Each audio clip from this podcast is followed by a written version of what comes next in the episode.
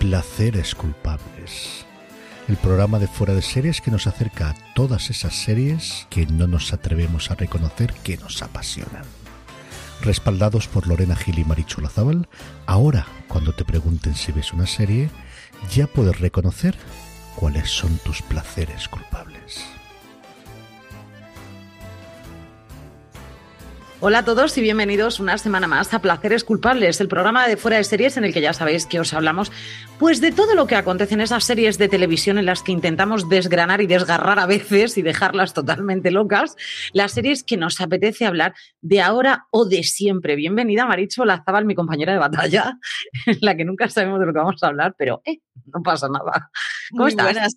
Hoy en, hoy en día de grabación distinto, pero estoy bien, estoy bien. Y más pronto, pero bien. Sí, sí, lo demás pronto, esto ha sido duro, Marichu, reconócelo para ti. Esto ha Hoy sido además he de dormido en horquillas de dos horas. Ayer me dolía la cabeza, así que me pasé el día durmiendo y esta noche lo he pagado fuertemente. Lo, has- lo has pagado con, con sudor ahí en ese He momento. dormido Fama. Uy, exactamente igual, pero a cada dos horas me iba despertando. Algún día tenemos que traer fama. Qué gran serie. Qué gran serie. Sí, cierto. Por cierto. Por pero hoy no vamos a hablar de eso. Hoy tenemos cosillas por delante, pero antes que nada, como siempre, ¿qué has visto esta semana, Marichu? He vuelto a ver El asesino sin rostro. eh, I'll be going in the dark se llama en, en original. Eh, es un true crime de HBO que está muy bien porque han sacado un episodio especial muy bueno esta semana. Así que si os gusta el true crime, os lo recomiendo muchísimo. Es una de esas series además que pone en valor a las víctimas muy bien, que habla muy bien del proceso de investigación. Muy buena, de verdad, muy buena. Eh, estoy viendo Los Simpson, me he cascado casi la sexta temporada entera de Los Simpson porque es con lo que me estoy durmiendo. Eh, me estoy poniendo al día con Mythic Quest y estoy viendo una cosa que se llama Cautivos en Netflix, que básicamente es un documental en donde en cada episodio hay alguien que está cautivo por diferentes motivos. El segundo es un secuestro, pero el primero es un motín carcelario que está muy bien. Muy, muy bien. Eso, es me, un motín eso me interesa. De esos que ves en las pelis y dices, ¡Uala! Pues vale, eso pasa de verdad. Cautivos. Entonces, en esto lo- cautivos en Netflix. El primero Esta me lo bebí, el segundo me he quedado encalladita porque es un secuestro ordinario, digamos, y entonces, pues, o sea, lo siento, lo siento muchísimo por la señora Por secuestrada. el pero- secuestrado. Pero, tiene menos No gancho. tiene- Es que el primero tenía mucho gancho porque, porque es de estas de. ¿Esto pasa en la vida real? ¿Hasta qué punto? ¿Cómo funciona una negociación con un motín carcelario? Eh, está muy bien, muy bien. Así que, cautivos, el primer episodio os lo recomiendo fuertemente. Y, y lo veré, porque a mí este tipo de cosas me va. El amor apache, como digo yo, este tipo de amor apache a mí, a mí me va. Pues Marichu, yo he seguido mi propia recomendación. Esto es- ha, ha sido un poco cutre esta semana, esta semana, porque claro, la semana pasada eh, trajimos lo que es un icono de serie ya a día de hoy, que es The Good Wife, Efectivamente. y mm, eh, eh, la grabación contigo, el directo contigo, y de repente digo, "Mm, The Good Wife, ¿qué puedo hacer? ¿Cómo Yo he empezar con el fuertes tentaciones de volver a empezarla. conste. Y la he empezado, la he empezado de nuevo. No te quiero decir por dónde voy porque me vas a llamar psicópata. Y entonces. ¿Qué tal es aguanta? que- que ta- aguanta muy bien el tiempo. Aguanta francamente bien el tiempo. Es un procedimental maravilloso. Em, es un procedimiento. Fíjate, eh, he llegado incluso a pensar eh, los paralelismos que puede tener al eh, en esos diálogos tan, tan rápidos, tan ágiles, en algunos momentos, muy, muy puntuales con las chicas Gilmore, en el sentido de el ser tan, tan rápido y tan ágil a la hora de, de contestar y de argumentar. Entonces, mm, hay algunos de los capítulos que no recordaba y que, sin embargo, para mí han sido una auténtica maravilla volver a verlos. Es decir, pero, ¿en serio cómo no recordaba yo este capítulo? Capítulos que te absolutamente con el corazón en un vilo que dices, no, no puede haber pasado esto. Y uno de ellos, uno de los que, de los que podría destacar es el caso de una chica que ella es inocente y lo dice por activa y por pasiva, pero su madre es la que le dice, hija, por el amor de Dios, es decir, no es lo mismo cinco años que quince, acaba antes y dices que eres culpable. por el amor de Dios, o sea, coge el, el plea bargain este que tienen y, y co- coge, di que ya está, no pasa nada, cinco años, cinco años, sales joven. No, no sabemos eh, hasta qué punto maltratar psicológicamente y, y físicamente, emocionalmente, porque de- de una cárcel puedes salir totalmente destrozado y tocado y cuando entraste con la cabeza francamente normal. Y, sin embargo, la chiquilla lo, coge y el, juez entra en la habitación, es que me parece brutal. El juez entra es un, es un episodio en el que el jurado está muy activo continuamente y en el que se van viendo cada dos por tres. Pues ahora, tanto es culpable, tanto es inocente, así todo el rato vez votando, votando, votando. Y, y, entonces entra el juez y le dice, bueno, muchísimas gracias, pero hasta aquí hemos llegado a un acuerdo y ya está. Y todos se quedan mirándolo como diciendo, llevamos aquí con la cabeza que nos vamos a volver charamitas y me estás diciendo que ahora paramos y tiran todos los papeles a la papelera y eran todos no culpables. Entonces, claro, vamos a ver. O sea, mi cabeza hizo boom. De, esas cosas que dices, Dios, qué capítulo más bueno, porque le acabas, o sea, le acabas de meter en la cárcel cinco años cuando está chica. Claro, pero es que muchas veces es jugártela a, lo que va a salir, te la juego o no me la juego. Efectivamente me tiene de Good Wife. Eh, te diría que en un vilo, pero no, Marichu, porque voy por la última temporada. Pero te lo digo así con la boca pequeñita. Voy por la última temporada en el capítulo 19, 18 algo así. Suerte que te ha dado por ver series y no por asesinar viejecitas. ¿eh? Yo lo sé, porque si me diera por asesinar viejecitas no quedaba ni una. O sea, yo es que me dan por estas cosas. Sí, yo soy muy psycho. Cuando empiezo con algo, soy muy, muy psycho. Eso por una parte. Me ha dado tiempo a ver más, aunque te baja mentira.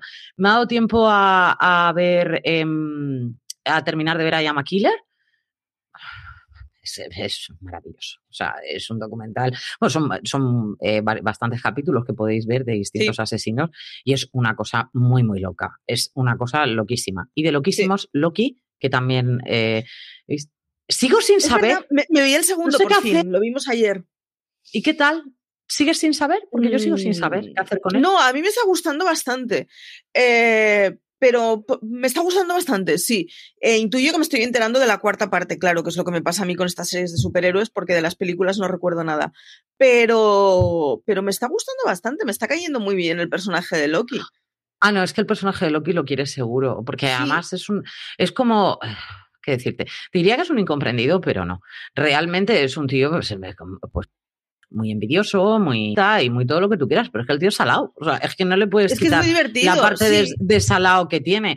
Y el personaje de Owen Wilson, la verdad es que le da un contrapunto bastante bueno al personaje de, Loki. Es decir, no me fío de ti, pero me quiero fiar de ti, pero no me fío de ti, pero me quiero fiar de ti. Así, una y otra y otra y otra vez. Entonces está, eh, le dan muchísimo protagonismo a Owen Wilson. O sea, la serie se podría llamar Loki Owen. O sea, es una cosa un poco loca desde mi punto de vista, pero bueno, que está bien, pero sin pasarse. Y la que he retomado, la retomé anoche, eh, retomé mm, Bosch, porque las críticas de la última temporada son... Te iba a decir de comentar Bosch una semana.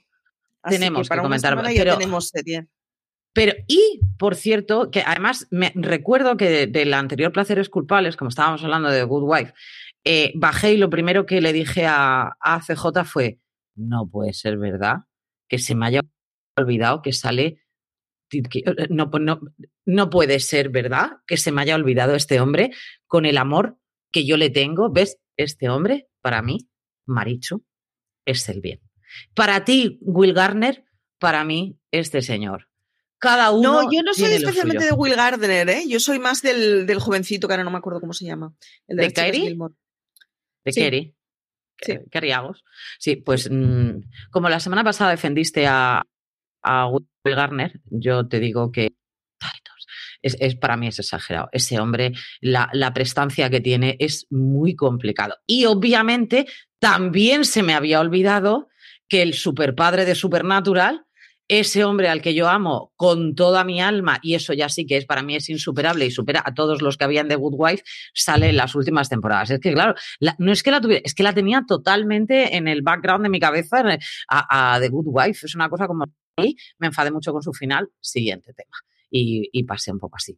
Pero bueno, esto es lo que hemos visto esta semana y lo que hemos eh, leído, traído esta semana es que, vamos a ver, Natalie Imbruglia. Que se ha cascado seis temporadas de Good Wife. Esto lo tendríamos que llevar a noticias.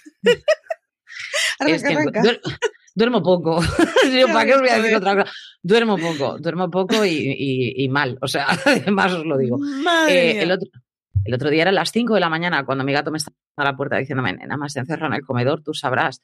Le abro Digo, bueno, voy a ver si me tumbo y vuelvo a ir tac, tac, tac, y era el siguiente gato. Digo, mira, pues a 5 de la mañana yo ya estaba viendo Good Wife. ¿Por qué? Porque ya me he despejado. Si me tocan a la puerta, ¿qué quieres que haga? Pues me Madre despejo y una, pues ve estas cosas. Pues Madre Natalie. Imbruglia dice que no, que bien, que no pasa nada porque David Schimmer, que era su pareja en el momento en el que estaban eh, grabando Friends en esa primera temporada, eh, que él estuviera enamorado de Jennifer Aniston. Pero vamos a ver, Natalie Imbruglia, hija, ¿tú qué vas a decir? A día de hoy, con los añitos que han pasado y que nada más que me sacaste el single, el single de Turn y poquito más, mm, vamos a comparar huevos con castañas. O sea, es que no, muy maja ella, la chica muy maja. Pero es que, no, es que no tiene sentido la noticia, por eso la hemos traído. Es decir, Me hace gracia, por cierto, ¿Qué? Natalie Imbruglia, la he buscado en, en Wikipedia cuando me has comentado antes la noticia porque no me acordaba, o sea, no le ponía cara. Cara. Y me recuerda mogollón a Courtney Cox. a ver que la vuelvo a ver la cara yo a esta señora. Yo no recordaba Sí, para en esta foto en concreto que yo, que yo he puesto, desde luego se parece un montón a Courtney Cox, es cierto. Me recuerda mogollón a Courtney Es cierto. Cox. Sí, es como un es verdad. flash. Sí, Eh, pues sí, sí. ¿Qué tiene que Mm, opinar? Tiene que ser durillo, ¿eh? Que, mm, Pero tantos años más tarde, ¿qué más le da? O sea, esto es querer salir en la noticia, querer salir. ¿Sabes lo que te quiero decir? Es, bueno, ahora hemos buscado- sí, sí. sí, Esto es, un poco postureo, que me parece bien, In- pero hasta... Intuyo de todos modos que lo ha dicho porque le han preguntado. Quiero decir, eh, se nos está yendo un poco de las manos las noticias derivadas de todo lo que se puede saber de, de Friends. Mm, Sí, porque el otro día, de hecho, leí eh, por qué. ¿Cómo se llama? este? Eh, Matt LeBlanc es el único que parece contento en el, en el regreso de Friends. Y digo, no voy a entrar ni en esta noticia. O sea, ¿por qué lo parece? A mí que me importa. O sea, pues porque es un tío feliz, es un tío happy, me alegro. O sea, se, se ha hecho sí, ya tanta amiga de los está yendo de las manos.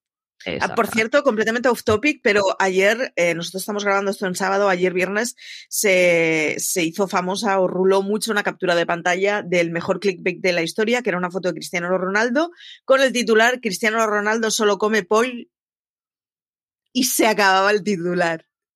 No, Entonces, claro, efectivamente, el mejor clickbait de la historia. Todo el mundo sabe que pone pollo, pero por si acaso tú clicas.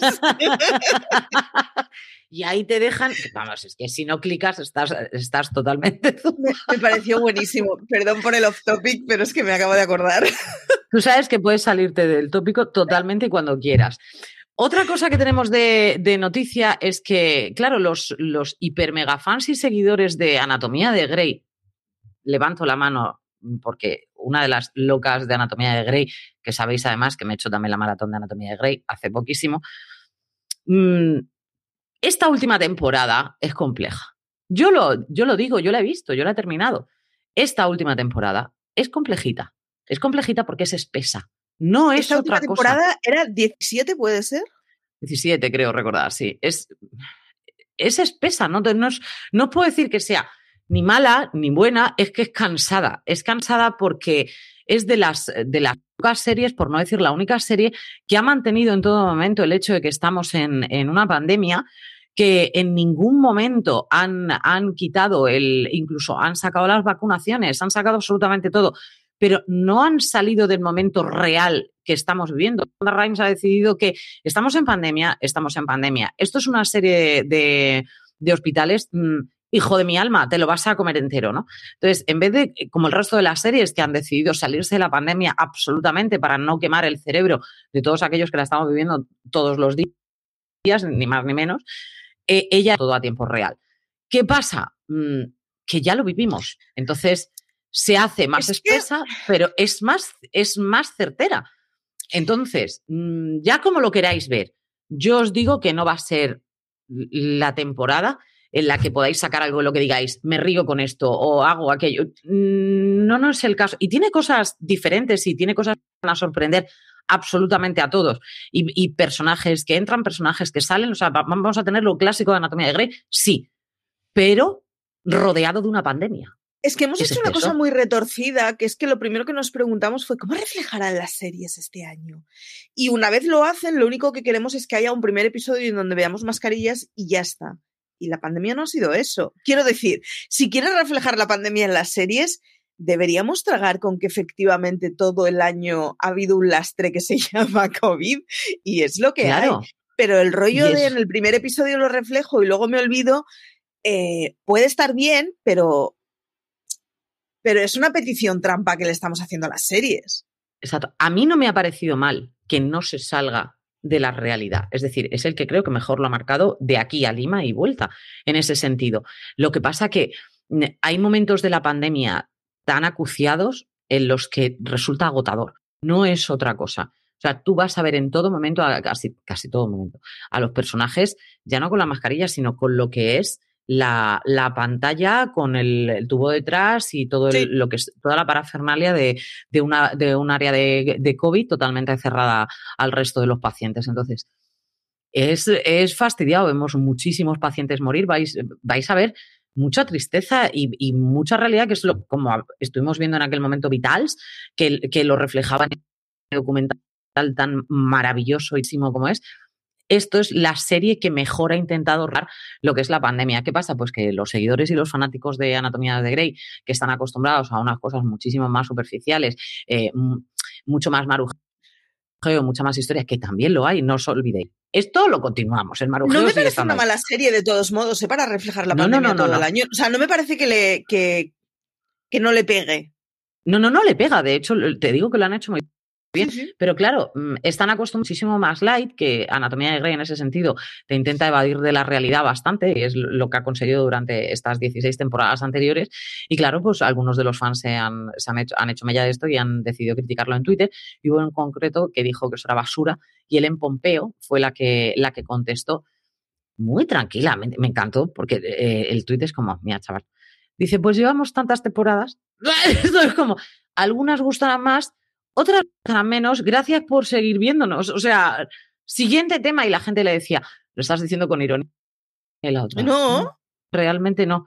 O sea, te van a gustar más, es verdad. O sea, ¿quién no le ha gustado más una temporada que otra de alguna serie? La que sea, me da igual. No, y que, además que en 17 temporadas la única forma de que no haya temporadas distintas es que siempre te estén presentando lo mismo y eso no aguanta 17 años. No, ya está. han hecho, mm. a mí me, gusta cómo lo han presentado, te digo que ha sido más espesitas, unas, que yo no, vamos, no he faltado la cita, pero ha sido más espesas, más dura de ver y ya está, o sea, no pasa nada. Pero yo aplaudo el hecho de que hayan sido fieles a la realidad, aunque no te evadas pero creo que han sido fieles a la mm. realidad y han tenido sus momentos maravillosos en los que han hecho, han traído a antiguos actores, ha habido, eh, vamos, que luego además en Twitter ha sido maravilloso porque hemos, y en Instagram, porque hemos podido ver un montón de historias diferentes con Eric Dane, con, con Justin, que no me acuerdo de su apellido, con el que hace de Carez, que también se, se fue en su la serie y lo han hecho maravillosamente bien. O sea, en ese sentido, a mí me ha gustado bastante. Y él en Pompeo, ojo, tiene que ser totalmente choladilla de la vida y muy, muy divertida. Lo que pasa es que aquí la vemos de otra manera, ¿no? Pero... Por cierto, en el, en el episodio especial del asesino sin rostro hay una, hay una lectura de sentencia, claro, eh, con mucho testigo o con mucho testimonio en la lectura, que no testigo.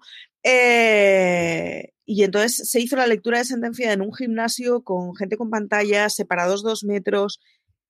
Esa imagen podría ser perfectamente de los Juegos del Hambre o de una utopía, o sea, una distopía del semejante. ¿eh? Da un mal rollo increíble. Y es que efectivamente nos hemos saltado todo este tipo de imágenes en las series porque hemos tenido un primer episodio de, pandemia y luego prácticamente todas lo han olvidado.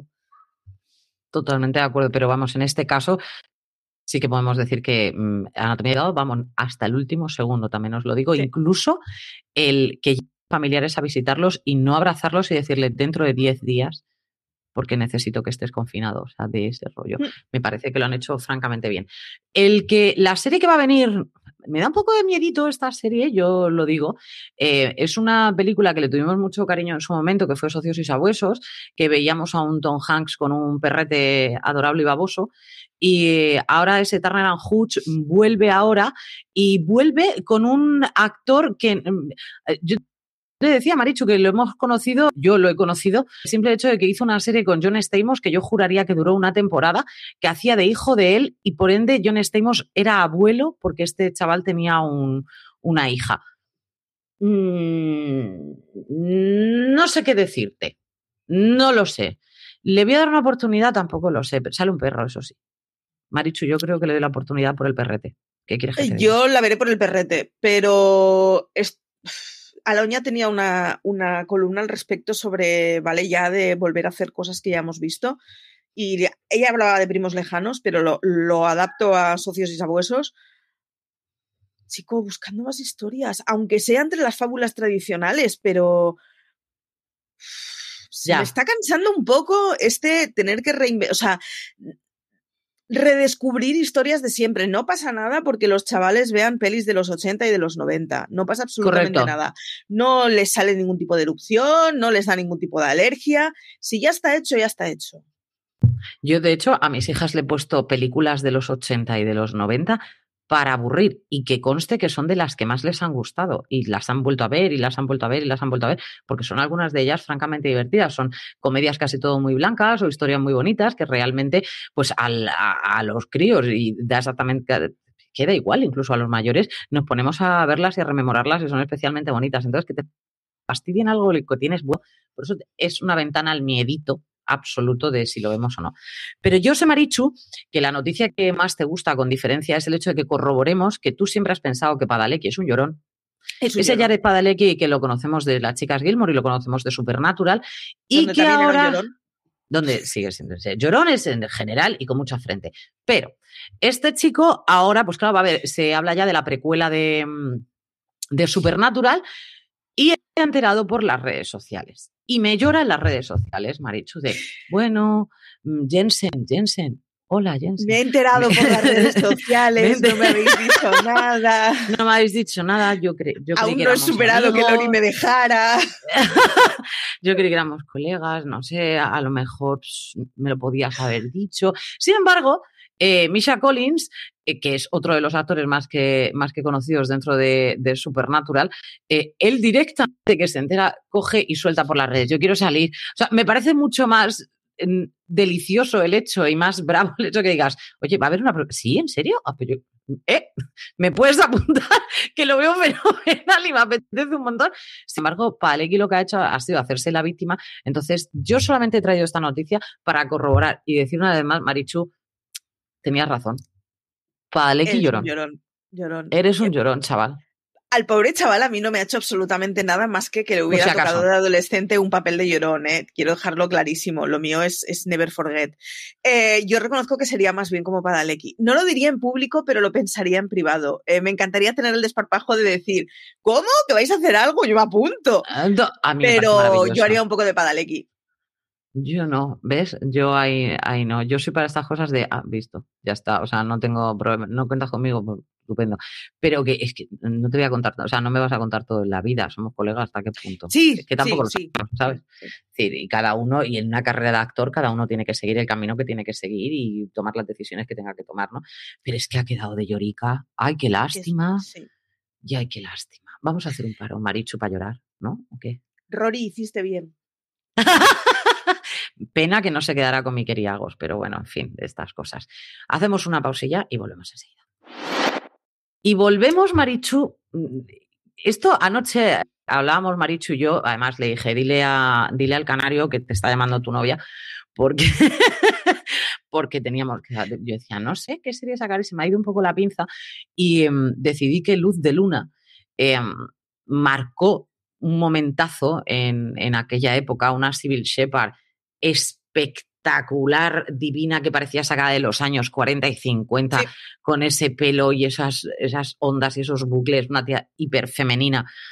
Bruce Willis, que estaba pues eso, apareciendo en, televisión y que justo eh, grabando Luz de Luna es cuando le dieron la jungla de cristal y que de ahí vino también muchísimas de los, muchísima problemática.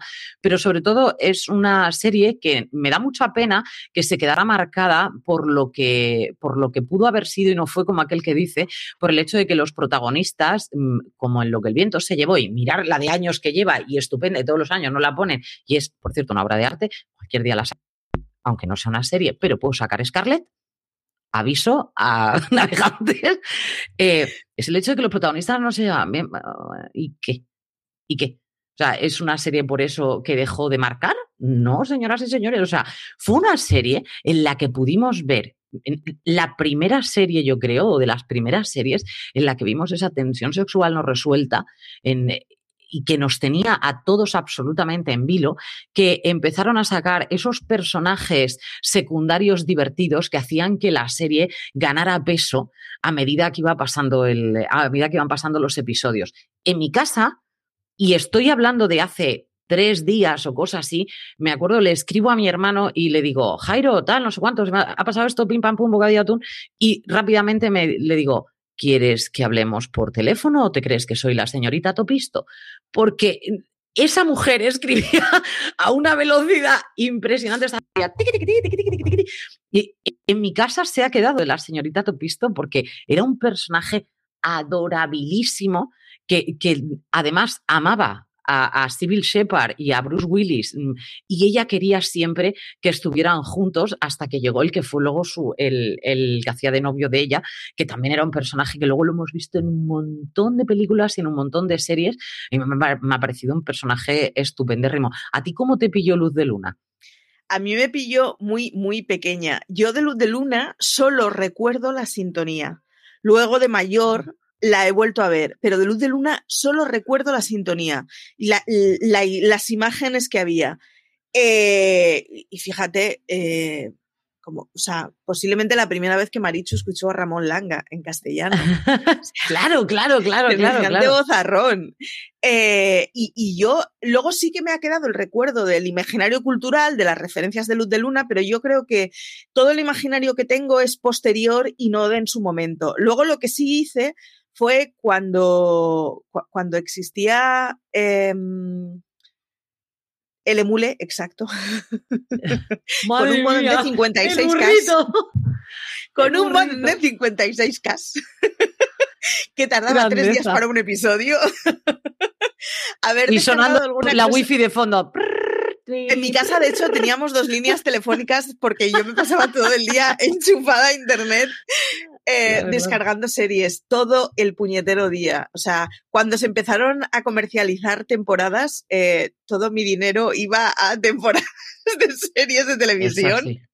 Tal cual, o sea, tal cual. Yo no sé cuántas temporadas llegué a comprar.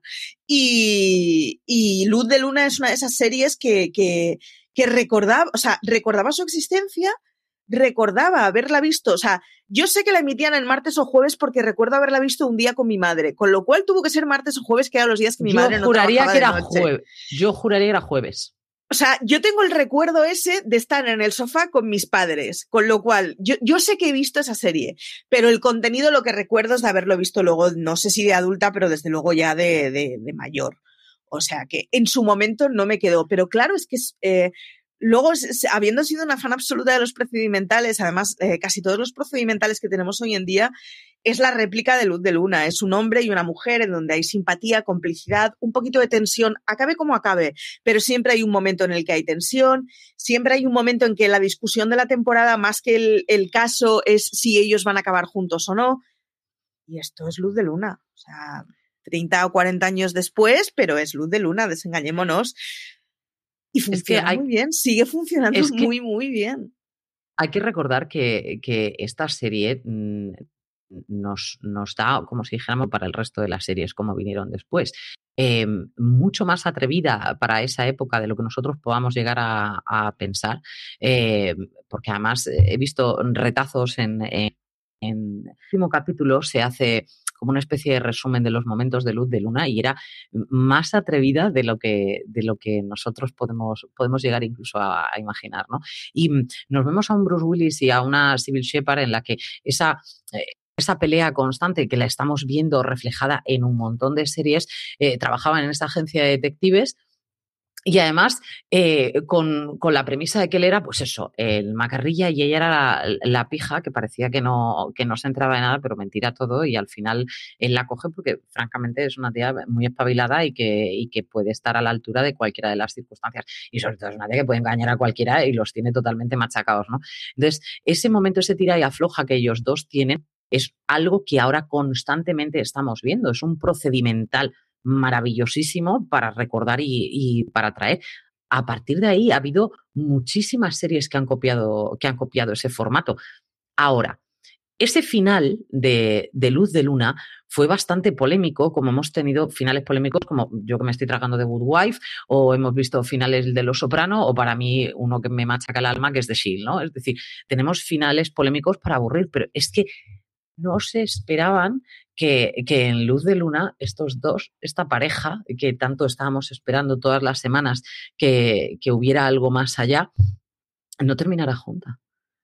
y de hecho, en, el último capítulo ponen eh, que Luz de Luna cierra las puertas. Eh, yo juraría que, vi en 1984, creo recordar, ¿vale? Que, cerraba las puertas y tal. Entonces, era, una despedida en toda regla, además en una y por lo que era nos casamos, no nos casamos y ahí está la despedida. Entonces es te deja, para muchos de, todos los que vieron Luz de Luna en su momento, también tenéis que pensar que no es una época en la que hubiera tantísimas series de televisión, esa, esa cartelera que tenemos ahora y que podemos empezar a mirar y tenemos un mogollón de series en las que dice, no sé si empezar a ver esto, no sé si hacerlo. No, querido, o sea, veías esto o la o sea, tampoco era muy complicado, o sea, ¿qué te apetece ver? Pues probablemente esto, ¿no? Entonces, las series tenían muchísimo más rango de audiencia por una parte, pero sobre todo nos dejaba mucho más impactados cuando llegaba una serie de este calibre que ahora que vemos 300 procedimentales y no tenemos ningún problema. Y es una fórmula que ya nos conocemos, pero es que en aquel momento fue totalmente sorprendente porque nos llegaba fresca y nueva y no habíamos visto una serie de ese calado hasta ese momento, claro. La otra es que en un mundo en donde tenemos 100 canales de televisión, Tú te puedes permitir el lujo de ver escenas de 20 series distintas en, en una semana, en un mes. Sin ningún problema. Y te pueden quedar en la irrelevancia tres cuartas partes de ellas. No recuerdas el título, no recuerdas de qué iba, te importa un huevo, no la sigues. Pero es lo que dices tú, Luz de Luna, eh, todo el mundo seguía la serie y bueno, pues temporadas de 12 episodios, había un trimestre en tu vida que un día a la semana veías eso. O sea, una de las siete cosas que veías en tu vida era esa, punto. Te gustara o no, digamos. O sea, la alternativa era pagar la tele y leer un libro, pero, pero es lo que hay. Y yo creo que es una cosa que se ha perdido con el tiempo y es que las series dejaban muchísima más huella, sobre todo si son buenas, por supuesto, pero claro, hace que te acuerdes de ellas mucho más que antes. Y una, una de las cosas es que me cuesta mucho recordar las sintonías de las series de ahora o de muchas de las series de ahora, y sin embargo soy capaz de cantar chicas de hoy en día sin ningún problema. ¿Por qué? Porque claro, es lo que pensaba toda la semana. La serie que me gustó ese año, con lo cual te pasabas toda la semana pensando en eso. Ahora la serie que te gusta los jueves es una distinta a la que te gusta los miércoles. Totalmente. Y además, eh, por aquí nos dicen, eh, Juan Lu nos dice, y al día siguiente se habla del episodio en el instituto. Obviamente, y, y, en, el trabajo, o sea, yo recuerdo de venir mi padre del trabajo y de comentar algunas cosas, es decir, es que se hablaba de eso, claro se hablaba de eso, porque no teníamos bueno, yo nada más. Yo recuerdo que en mi casa no estaba sintonizada Telecinco en las épocas de las mamachicho, porque mi padre decía que eso era el fin del mundo. En fin, el, el Telecinco de esos años era, eh, era, bueno, contrastaba mucho con televisión española y era una cosa mucho más banal y, y además venía con, con, la, con la presentación de lo que había sido en Italia y tal. El caso es que ponían campeones, no sé si a las ocho o a las ocho y media de la noche. Y yo no podía ver campeones. El problema de no poder ver campeones, a ver, a mí campeones nunca me ha gustado demasiado. El fútbol me ha llamado poquísimo. Eso de ver a dos chavales corriendo durante 20 minutos, yo no le entendía la gracia pero es que no te enterabas de nada al día siguiente en el colegio. Es que todo lo que se comentaba en clase era el episodio de campeones. Y dices, sí, ahora también hay fiebres de series que ven los chavales y que están completamente obsesionados con ellas. Sí, pero no es lo mismo. No es lo mismo, ni muchísimo menos. Solamente hay que recordar, por ejemplo, Marichu, eh, la bomba que fue, que a ti te pilló más pequeña todavía, a mí me pilló en el instituto, eh, eh, la bomba que fue en aquel momento Cristal yo solamente lo dejo ahí. Es decir, telenovela que llega y que todo el mundo se sabe la canción, pero que todo el mundo a las tres y media estaba viendo Cristal. Y que como tuvieras perdido Cristal, al día siguiente eras carne de cañón. Y eso que yo creo que con Cristal eh, las autonómicas empezaban a tener alguna cosilla de peso, porque yo recuerdo en verano que mi abuela veía Cristal y entonces yo me bajaba a la televisión del Obrador a ver pues lo que hubiera en Euskal Televistas ahora. ni idea. Yo recuerdo huir de cristal en verano y irme a la televisión que había en la pastelería. La pastelería está cerrada, toda a oscuras, pero yo viendo la tele lo que hubiera en Euskal Televistas ahora. O sea que sí, sí. Yo te lo digo, Marichu, y pues lo siento mucho por ti porque te perdiste ese momento leónico que después lo pudimos ver en Hannah Montana. Ojo, yo te estoy dando ya muchas pistas de esta mujer que se teñía el pelo y se ponía gafas de delfín. Y yo mm, con eso lo digo todo y ya era otra persona nueva. Grandeza, aplauso para Cristal. O sea, que marcó el antes y el después, igual que los ricos también lloran, marcó el antes y el después de lo que son los culebrones de base, o sea, de primero de básica, de primaria, vamos, estos te los tienes que saber así y tiene que haber un cura, alguien paralítico y alguien que transforma su vida y que si se cambia el pelo ya no es la misma. Ojo, que eso da muchísima amiga. Y ya, por supuesto, si decimos que Luz de Luna fue un, procedimental maravilloso. Marichu, tú no nos traes un procedimental, pero traes una serie que me estoy dando así, en toda la espalda, por no haber que esta podríamos haberla traído de cabecera, maja. Ah, pues la traemos de cabecera. No digo cuál es, la traemos de cabecera. Pienso otra procedimental en un segundo. Presenta la tuya, presenta la tuya. Porque esa es muy buena para traer y es muy original. Yo ahí lo dejo, clink, clink, clink, clink. Traigo procedimental. Yo, yo he traído eh, lo que podríamos decir que ha sido el hijo ¿vale? vamos a ver lo que hizo Luz de Luna, qué ha pasado después. Ha pasado después que nos vamos a encontrar Castle, que nos vamos a encontrar Bones, que nos vamos a encontrar un montón de procedimientos en el que tenemos un personaje masculino y un personaje femenino en el que van a tener una atracción durante toda la serie. Y yo en este caso traigo Bones, traigo a David Boreanaz, no sé si a lo mejor por lo del SEAL Team, que lo tengo todavía aquí y lo llevo en el, en el alma cogido, em, porque quieras que no, Ángel, le cogí un poco de cariñete, pero sobre todo porque a mí la que me encanta es eh, Emily de Chanel en este caso, que traía un personaje rozando Sheldon, podríamos llegar a decir, con un poquito bastante antisocial, con muy inteligente, el, rollo de Temperance es que no es Sheldon. Es decir, Sheldon es codependiente, porque Sheldon necesita de alguien para hacer todo en su vida. Con lo cual te podía despertar un poco de dulzura. Pero Temperance Brennan tiene una independencia económica del copón y muy claro que ella puede sacarse las castañas del fuego. Era un personaje realmente mm, antipático en muchos, muchos momentos. ¿eh? Era muy difícil de tragar.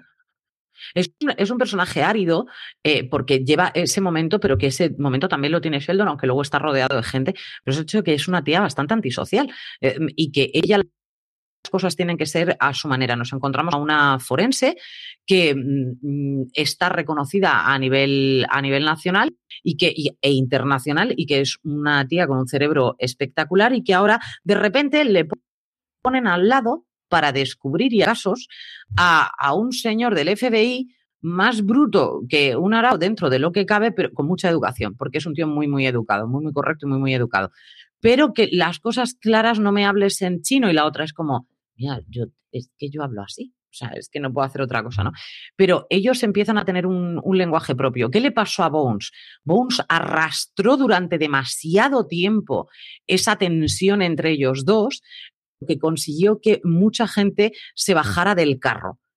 Fue primer beso que yo juraría, y estoy tirando de muchísima memoria, Marichu, capítulo 100 o algo así, que ellos por fin se besan y tú dices, más vacilado.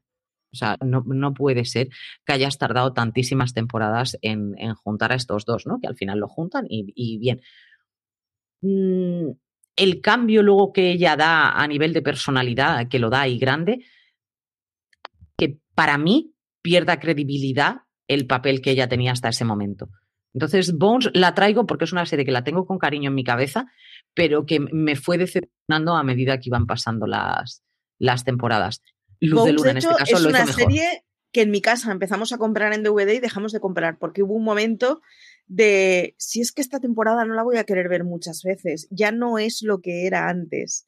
Y sí que fue una serie que se desgastó mucho, se desgastó mucho eh, la pareja protagonista y se desgastó mucho toda la historia que tenían de fondo. Acordaros de esa trama en la que el investigador jovencito em, era abducido, lo digo así, ya está. Y no voy a decir ni número de temporada ni nada, para que los que lo hayáis visto eh, ya sabéis de qué hablo y los que no, eh, no, no, os destripe nada.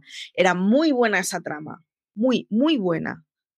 Había cosas que, desde luego, en Bones, a mí, fíjate, llegó un momento, Marichu, en el que los personajes secundarios eh, me llegaban a gustar más que los principales. Creo que eso es un problema, es un problema dentro de, la serie El Rubio, que no recuerdo cómo se llamaba. A mí era el personaje que más me gustaba de aquí a Lima con, diferencia. Es uno de los personajes que más, más me gustaba. Su amiga también me gustaba, pero es que, claro, ella, amigos, amigos, este, tengo cariño, pero mm, por eso el, personaje de Temperance que tú dices es un personaje muy, muy árido muy árido. Entonces, mm, pero al principio mm, como que lo comprendes todo muy bien y le coges cariño enseguida a la serie, pero ah, luego al final lo fueron, fueron fallando. Pero yo creo que es una serie que merecía la pena traer por el simple hecho de hacer esa comparativa con Luz de Luna, en el que vemos una serie que se mantuvo viva hasta el final de, de la temporada. Y luego, sin embargo, Bones fue, pues eso, bajando poquito a poco. ¿Tú cuál traes? Forever. Forever. Forever. Forever es una procedimental que tuvo una sola temporada y que no hay suficiente carretera para que yo lo maldiga. Forever em, era una serie. Vista, has caído en cuáles, ¿no? Era una serie muy chula en la que el protagonista básicamente no es que fuera inmortal, sino que una vez que lo matabas renacía y renacía siempre en el río de Nueva York eso me genera una serie de problemas para cosas que tenía su historia antigua. Pero es igual, vamos a, vamos a clavarnos. Vamos a, permitirse. Vamos a tragarlo. Oh. Eh, el caso es que básicamente era un tío que había pasado a ser un erudito porque, claro, porque se había dedicado toda su vida pues a estudiar, bueno, a ver, cuando vives un montón de años, aunque seas vago, hay un día que te apetece estudiar. Y claro, un día repetido en la eternidad son muchos días. Entonces el señor era médico, era médico forense, eh, pero estaba muy bien porque la relación que había con la mujer eh, recordaba mucho a la relación de Bones actualizada, porque Forever es una serie de hace 10 años, yo creo, creo, creo no, no, llega. ni a eso. Es del, 2014. Sí, 2014-2015. Mm, y, era una serie en la que había renovado mucho el papel porque ya no necesitábamos eh, un papel tan caricaturesco y con, dos extremos tan opuestos como llevan en Bones, pero funcionaba muy, muy bien. Y hacía una cosa que era muy buena, y es que eh, no escogía entre que la trama tuviera que ser un hombre con una mujer o un hombre con un hombre. Estamos acostumbrados a que los Sherlock Holmes son dos varones, salvo Elementary, y a que, y a que las, las series divertidas de pareja en donde hay un poco de tensión son hombre-mujer. Esta serie no escogía. Eh, tenía el protagonista que tenía una mano derecha, que era su hijo, y su hijo era mayor que él, porque su hijo no renacía eternamente. Y que era el Numbers, que yo, a mí es que me parece un actorazo, o sea, me gusta muchísimo. Es espectacular. Y además está muy guay porque eh, se llevaban un buen rollo increíble entre los dos y era una relación de padre e hijo distinta, como, como es normal, porque si tu padre eh, renace eternamente, pues, pues, pues normal. Y la poli con la que tenía, digamos, con la que estaban mano a mano. El prota era Joan Grufoot, que es un tipo al que luego hemos visto en mogollón de series y antes habíamos visto de secundario en un montón de series y la verdad es que era súper entretenida, porque además jugaban mucho, su hijo tenía un anticuario, entonces jugaban mucho con eso y por otro lado, como el tipo renacía, era muy kamikaze, no era un buen poli, porque no era poli, era un castle de la vida, un, un estadalao que, que no tenía formación para ningún tipo de escena de acción, pero él se metía igualmente, porque sabía que si lo mataban renacía. Claro. Entonces se podía permitir el ir un poquito más lejos que Castle no podía. A mí Forever me, a mí Forever me gustó mucho. Son de, esas, eh, son de esas series en las que dices, pero ¿por qué una temporada? O sea, ¿qué te he hecho yo a ti? O sea, hay una serie, no sé si recordarás que es Alphas, por ejemplo, que es una serie que a mí me gustó un montón, que además salió en The Big Bang Theory, eh, el hecho de que Sheldon llamaba por teléfono para que la para que la volvieran a renovar, porque era, él se quedó igual que yo, pero ¿por qué? Pues con Forever pasa un poco, un poco esto, ¿no? Es el hecho de que nos dejaron con, pero ¿por, qué no? No entiendo. O sea, no estoy entendiendo. Hay series bastante, bastante malas que estáis una y otra vez, una y otra vez, y sin embargo, Forever es, es una serie, mira, por aquí nos dicen, está en Prime por si alguien quiere verla.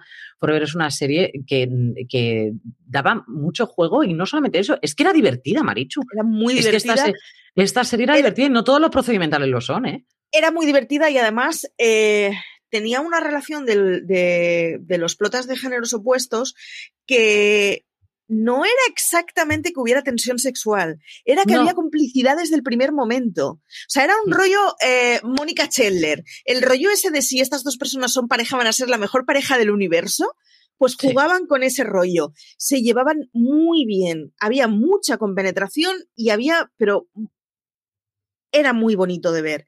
Era muy divertida, era bonita, tenía acción, tenía unas imágenes muy chulas de Nueva York, hacían además los saltos temporales porque claro, él tenía su propia historia y su mochila y entonces su mochila implicaba que de golpe te hablaban de él en 1700 y estaba muy estaba muy guay, tenía componentes distintas y no funcionó y me parece fatal que no funcionara. A mí me recuerda un poco la serie, es que fíjate, estoy tirando también de memoria, Marichu, ya a veces me haces tirar de una memoria muy loca, que yo creo que había una serie que no es la New Amsterdam que nosotros conocemos ahora, sino otra serie que también se llama New Amsterdam, puede ser. Yo juraría. Pues no lo sé. Mm, pero de memoria, de memoria mi Google me dice que en New Amsterdam solo hay la que conocemos todos de 2018, que podéis ver en Netflix, y que están estrenando ahora la tercera temporada en XN. Yo, si no se llamaba New Amsterdam, se llamaba Amsterdam, pero algo así parecido se llamaba. Y te lo digo yo, y era una serie muy de ese rollo también de. ahora Lorena se Se llamaba New Amsterdam. Se llamaba New Amsterdam. Yo estoy viendo lo mío, Marichu se llama New Amsterdam. Es también eh, un, detective en Nueva York y que estaba pues, mortal. Por eso te digo, es, que la serie, además el protagonista, y ahora te voy a dar, en, pero vamos, en todo el huevecillo, porque el protagonista es eh, Lannister. Ya. ¡Hala! Vale. ¿Vale? Y esta serie ah, es de 2008. A mí me gustó muchísimo. CJ no puedo asegurar que más todavía que a mí, porque tenía esa parte de, ciencia ficción que a mí no me triunfa tanto, pero como para mí este es más de, pues eso, de regreso un poco al, al pasado, no me molesta tanto, ¿vale? No veo ninguna nave espacial, voy bien. Entonces, a mí esta serie me gustó mucho, mucho, mucho. Y efectivamente, el protagonista era Lannister. el hermanito de. El eh, guapísimo, no lo siguiente, una temporada, ocho episodios tuvo solo, ¿eh? O sea, este es un argumento que por lo que sea no cala, no cala. Y además es muy triste porque luego cuando yo, Forever es de esas series que recuerdo un mogollón de veces. Y siempre hay alguien que me dice, ay, es verdad, estaba muy guay. O sea, es una serie que la vimos y nos gustó.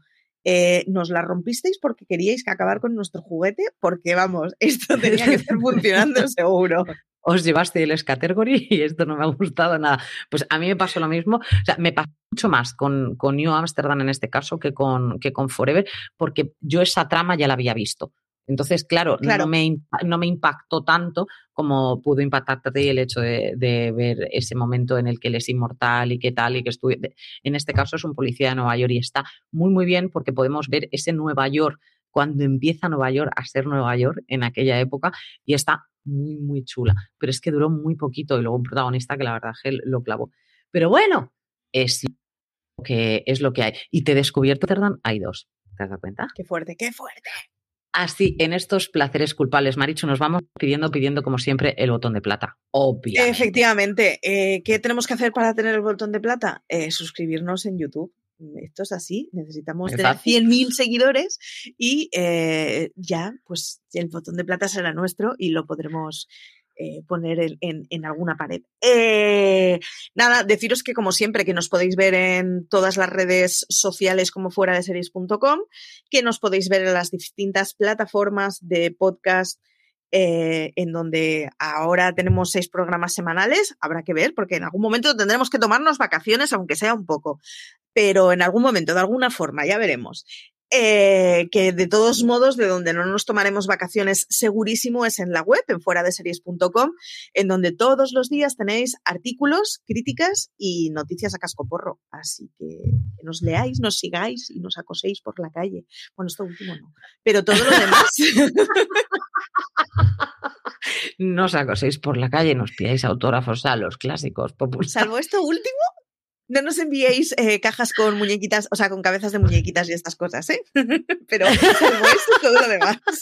No quiero levantarme y ver una cabeza de caballo encima de la cama. Bien, te veo bien, Marichu. Es que esta chiquita me ve demasiado true crime y al Ese es mi límite en las la... relaciones humanas. Ese es... El otro día, por cierto, la, la, noche de San Juan quedé a cenar con mi mejor amiga y nuestras dos parejas, que se conocen, pero no tienen mogollón de confianza. Y estaban flipando porque hubo un momento, mi mejor amiga le gustan tanto las series truculentas como a mí, en donde le recomendé, no recuerdo qué serie, porque había mucho muerto y acabamos determinando que por encima de 15 es suficientes muertos para un true crime. Y estaban los dos novios en plan, ¿what? ¿Qué está pasando? ¿Con quién? Y es que efectivamente, y es que me encontré con la horma de mi zapato y ahí que estábamos, uy, uy, uy, por lo que pasa es que este solo mató a cinco, ¿eh? Pero, en fin. Eso. Cobarde. pues a mí me parece muy bien estas conversaciones, Marichu. ¿Yo qué quieres que te diga? Yo saludo a tu amiga. Sal, salúdala, ¿cómo se llama? Lía. Lía. Y seguro que no me escucha la muy perra, porque esto es así. Ah, claro, obviamente, pero no pasa así, absolutamente nada. Pero así. tú luego le dices, yo que tú vería el de esta semana porque algo va Hablamos de al muertos. final. Eh, exactamente. Un, vamos, un besazo enorme desde aquí. Gracias por mantener a Marichu a raya solamente con 15 muertos, porque yo creo que en este caso podría avanzar un poco más, igual que yo viendo series así a destajo y no matando a ancianitas, como me dice Marichu, que podría ser una cosa un poquito peligrosa. Perfecto. Queridos míos, como se, me, me dicen por aquí los psicópatas, por debajo de 5 no son. Es correcto, Juan Luis, los psicópatas por debajo de 5, eso, eso es comidilla. Eso Algo así fue nuestra nada. conclusión en San Juan. Queridos míos, muchísimas gracias como siempre por acompañarnos. Hoy estamos en un día diferente, pero incluso por aquí nos estáis acompañando, así que para nosotros, como siempre, es un placer culpable estar con vosotros. Hasta la semana que viene.